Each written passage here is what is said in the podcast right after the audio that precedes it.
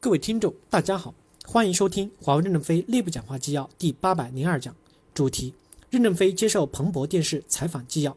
本文刊发于二零一九年五月二十四日。接上文，记者问：特朗普总统多次表示过，在中美贸易谈判中，华为可能会成为一个因素。您认为有可能吗？有多大的可能？任正非回答说：美国已经起诉了我们，我们也起诉了美国政府。既然已进入了法律程序，有什么好谈的？还是通过法庭来解决。另外，我们和中美贸易谈判也没有关系，美国基本没买过我们的产品，即使以后要买，我们还未必会卖。我认为还是要关注法庭的判决，相信美国的司法系统是公开透明的。记者问：当他是总统，说华为可能会成为贸易谈判的一部分，所以我还是要提一下。任正非回来说：如果他给我打电话，我可能不接，当然他也没有我的电话号码。记者问：您认为可以和特朗普达成协议吗？特朗普说在达成协议方面是大师，你也是谈判能手。你们俩之间可能会达成一个协议吗？任正非回答说：“美国都起诉我们了，怎么可能还谈判？法治国家就要依靠法庭判决。”记者提问：“您曾认为特朗普总统是一个伟大的总统，现在还这么认为吗？”任正非回答说：“特朗普是一个伟大的总统，他去全世界说华为是个伟大的公司，千万不要卖零部件给他，这不就是宣传华为了不起吗？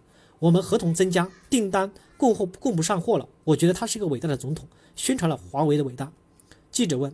很多人都会把中兴和华为相比较。去年中兴遭遇了一些事情，最后达成协议，改变了董事会，接受了罚款，并且接受了美国的监督。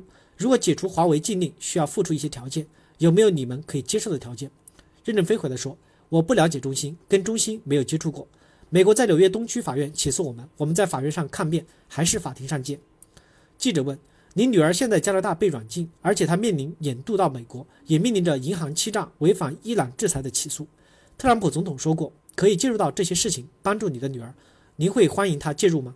任正非回答说：“加拿大是一个法治国家，我们还是在法庭上澄清加拿大政府执法过程中的违法问题。莫晚舟没有任何欺诈行为，这点我们已经在法庭上陈述了。将来的双方都可以拿出证据来，我们是有证据的。所以莫晚舟所蒙受的冤冤枉可能是政治性的。特朗普本来就代表政治，怎么来解决问题？就是让我们的国家给他好处。”我们没有犯罪，凭什么让国家拿好处给美国？记者问：“最近有孟晚舟对话吗？”莫任正非回答说：“有。”记者问：“他怎么样？”任正非回答说：“在读书，在软件的环境中读书。”记者问：“您觉得你们针对加拿大和美国的法律行动会帮助你们，还是会有一些风险？因为会增强、会煽动更加紧张的局势？”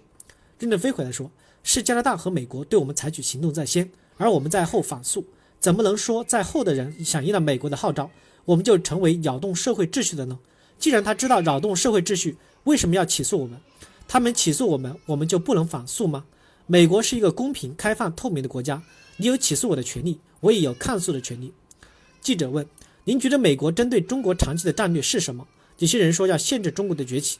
任正非回答说：“我不懂政治，也不是政治家，政治的事情要问特朗普去，他是政治家。”记者问：“你有非常丰富的经验和经历？”又创造了这样一个了不起的成功公司，去过非常多的国家，对于国际上发生的事情有非常多的了解。有些人说，我们现在可能到了一个点，会有新的冷战，这会带来风险吗？任正非回答说：“首先，我不认为我自己有能力，我的能力也是集中精力管企业，两耳不闻华为公司以外的事情，包括中国的事情，我也不发表言论，因为我也不了解中国其他企业的做法。我到其他国家是去旅游，如果你要问我哪个地方的咖啡好喝，哪个地方的风景好看。”我可以滔滔不绝地介绍给你，但是你问这个国家的政治，我是不懂的。感谢大家的收听，敬请期待下一讲内容。